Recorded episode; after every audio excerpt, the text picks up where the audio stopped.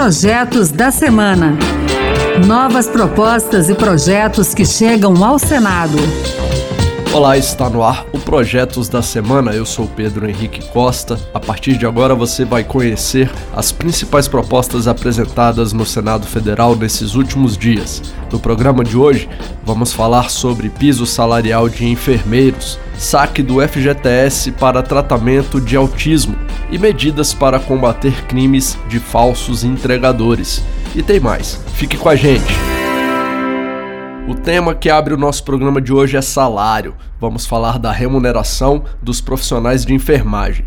Nessa semana, deputados aprovaram que o piso salarial dos enfermeiros do setor público ou privado será de R$ 4.750. Esse projeto tinha sido apresentado e aprovado pelo Senado em 2021 mas a relatora na Câmara, deputada Carmen Zanotto, do Cidadania de Santa Catarina, avisou que o projeto só será enviado à sanção quando houver uma definição sobre as fontes de financiamento.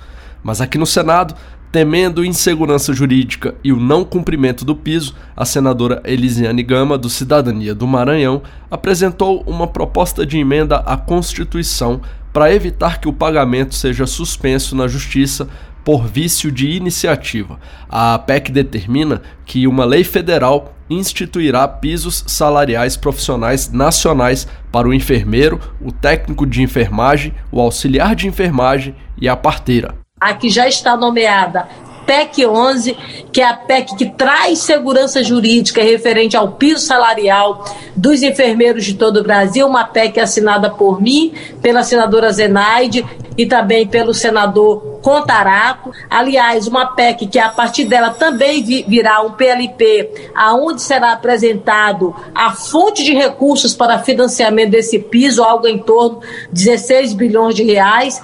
O presidente Rodrigo Pacheco se prontificou a colocar essa PEC na ordem do dia na semana que vem. O presidente do Senado, Rodrigo Pacheco, observou a necessidade de aprovação da PEC para sanar vício de constitucionalidade. Além dessa questão da fonte de custeio que precisa ser identificada para o piso nacional dos enfermeiros, há uma iniciativa que é a proposta de emenda à Constituição para sanar um vício de constitucionalidade aparente nesse projeto do piso dos enfermeiros e há todo o nosso desejo de evoluir essa PEC que corrige esse vício então, o que nós queremos é, de fato, ter a realidade de um piso nacional que seja palatável, que seja factível, que seja dentro dos princípios constitucionais, que não desrespeite o teto de gastos públicos e que seja bem custeado por responsabilidade fiscal. Pacheco afirmou que, caso haja consenso entre os senadores, a PEC poderá ser votada diretamente em plenário, sem passar pela Comissão de Constituição e Justiça gente segue falando de propostas na área do trabalho. Esse projeto abre mais uma possibilidade de saque do FGTS. O senador veneziano Vital do Rego, do MDB da Paraíba, sugere a liberação do saque do Fundo de Garantia por Tempo de Serviço para trabalhadores com dependentes que têm o transtorno do espectro autista.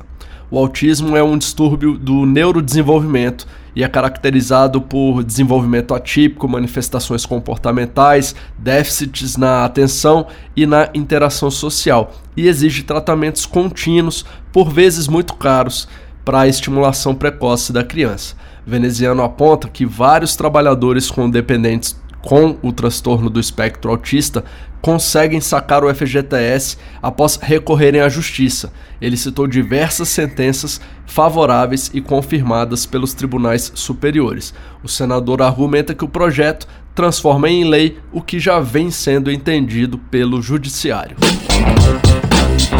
Outro projeto que merece destaque trata da identificação dos entregadores que prestam serviço para aplicativos há relatos de golpes e crimes cometidos por falsos entregadores. No final de abril, um roubo seguido de morte chocou o país. Um universitário foi vítima de um falso entregador na cidade de São Paulo. A proposta do senador Giordano, do MDB de São Paulo, obriga as empresas a se valerem de regras mais rígidas de cadastramento. Entre as medidas estão a disponibilização no aplicativo do nome completo, CPF e foto do entregador, e também a colocação de etiqueta de segurança visível na mochila ou no baú do entregador. contendo QR Code com os dados profissionais.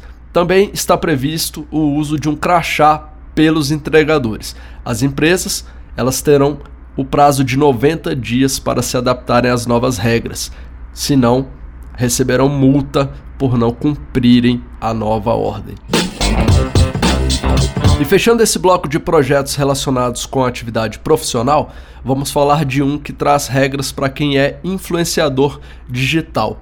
São pessoas que autonomamente produzem conteúdo de entretenimento, informação ou opinião, ainda que não estritamente jornalístico. Elas exibem suas produções nas redes sociais, a exemplo do Facebook, do YouTube e do TikTok.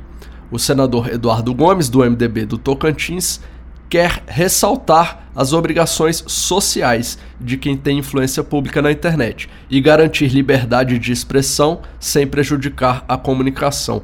O projeto traz regras para garantir que o influenciador digital respeite a intimidade e a privacidade de outras pessoas, não poste conteúdos sem permissão de seus autores, não infrinja regras do Estatuto da Criança e do Adolescente, nem divulgue material que contenha discriminação racial, de gênero ou religiosa. O tema agora é sobre direitos indígenas. Os senadores já aprovaram o projeto da Câmara dos Deputados que muda a nomenclatura da celebração de 19 de abril para Dia dos Povos Indígenas.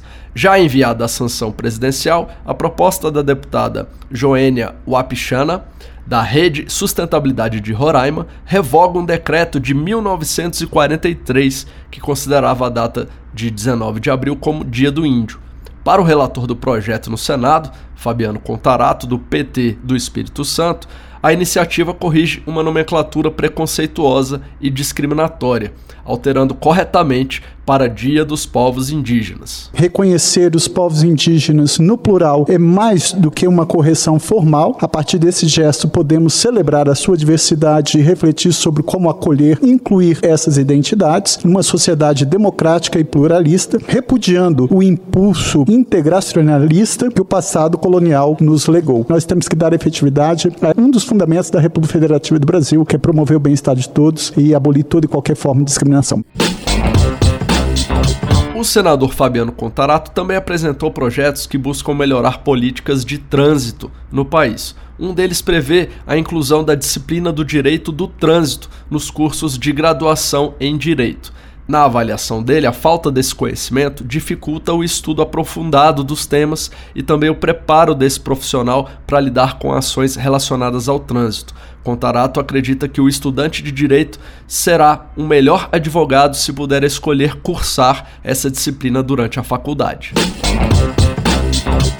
O assunto agora é combate à violência contra a mulher. Esse projeto obriga a instalação de uma delegacia especializada de atendimento à mulher a chamada DEAN, em todos os municípios com mais de 100 mil habitantes no Brasil. A autora da proposta, senadora Soraya Tronic, da União de Mato Grosso do Sul, ressalta que a Lei Maria da Penha é um instrumento importantíssimo no combate à violência doméstica, mas que depende de estruturas do Estado para ser cumprida. Muitas vezes, os casos de abuso não são registrados porque em cidades pequenas não há uma delegacia especializada capaz de lidar de forma eficiente com a situação. E antes de finalizar o projeto da semana de hoje, vale registrar aqui um veto total do presidente da República a um projeto aprovado pelo Congresso Nacional. Trata-se da Lei Aldir Blanc II, que previa repasses anuais de 3 bilhões de reais da União para estados, Distrito Federal e municípios pelos próximos cinco anos. Pela lei, 80% dos recursos seriam destinados a editais e produções transmitidas pela internet e também espaços culturais permanentes. Os outros 20% seriam repassados para ações que democratizem o acesso à cultura e também levem produções a periferias. Jair Bolsonaro alegou que o projeto é inconstitucional e contraria o interesse público. O veto poderá ser rejeitado em sessão do Congresso Nacional. Para isso, é preciso obter maioria absoluta dos votos, ou seja, pelo menos 257 votos de deputados e 41 votos de senadores. É isso aí, o Projetos da Semana fica por aqui. Você pode participar das leis do país. Acesse o portal E-Cidadania no site do Senado, leia e vote nos projetos. E que tal apresentar uma ideia que até pode virar um projeto de lei se tiver um apoio na internet? Olha só. Acompanhe o programa Projetos da Semana na Rádio Senado, toda sexta-feira, às duas da tarde e sábado, 8 da manhã. A gente também está na internet, é só entrar no site da Rádio Senado e baixar o áudio. Se você preferir, escute o podcast nas principais plataformas. Eu sou Pedro Henrique Costa, muito obrigado pela sua companhia e até o próximo Projetos da Semana. Projetos da Semana. Novas propostas e projetos que chegam ao Senado.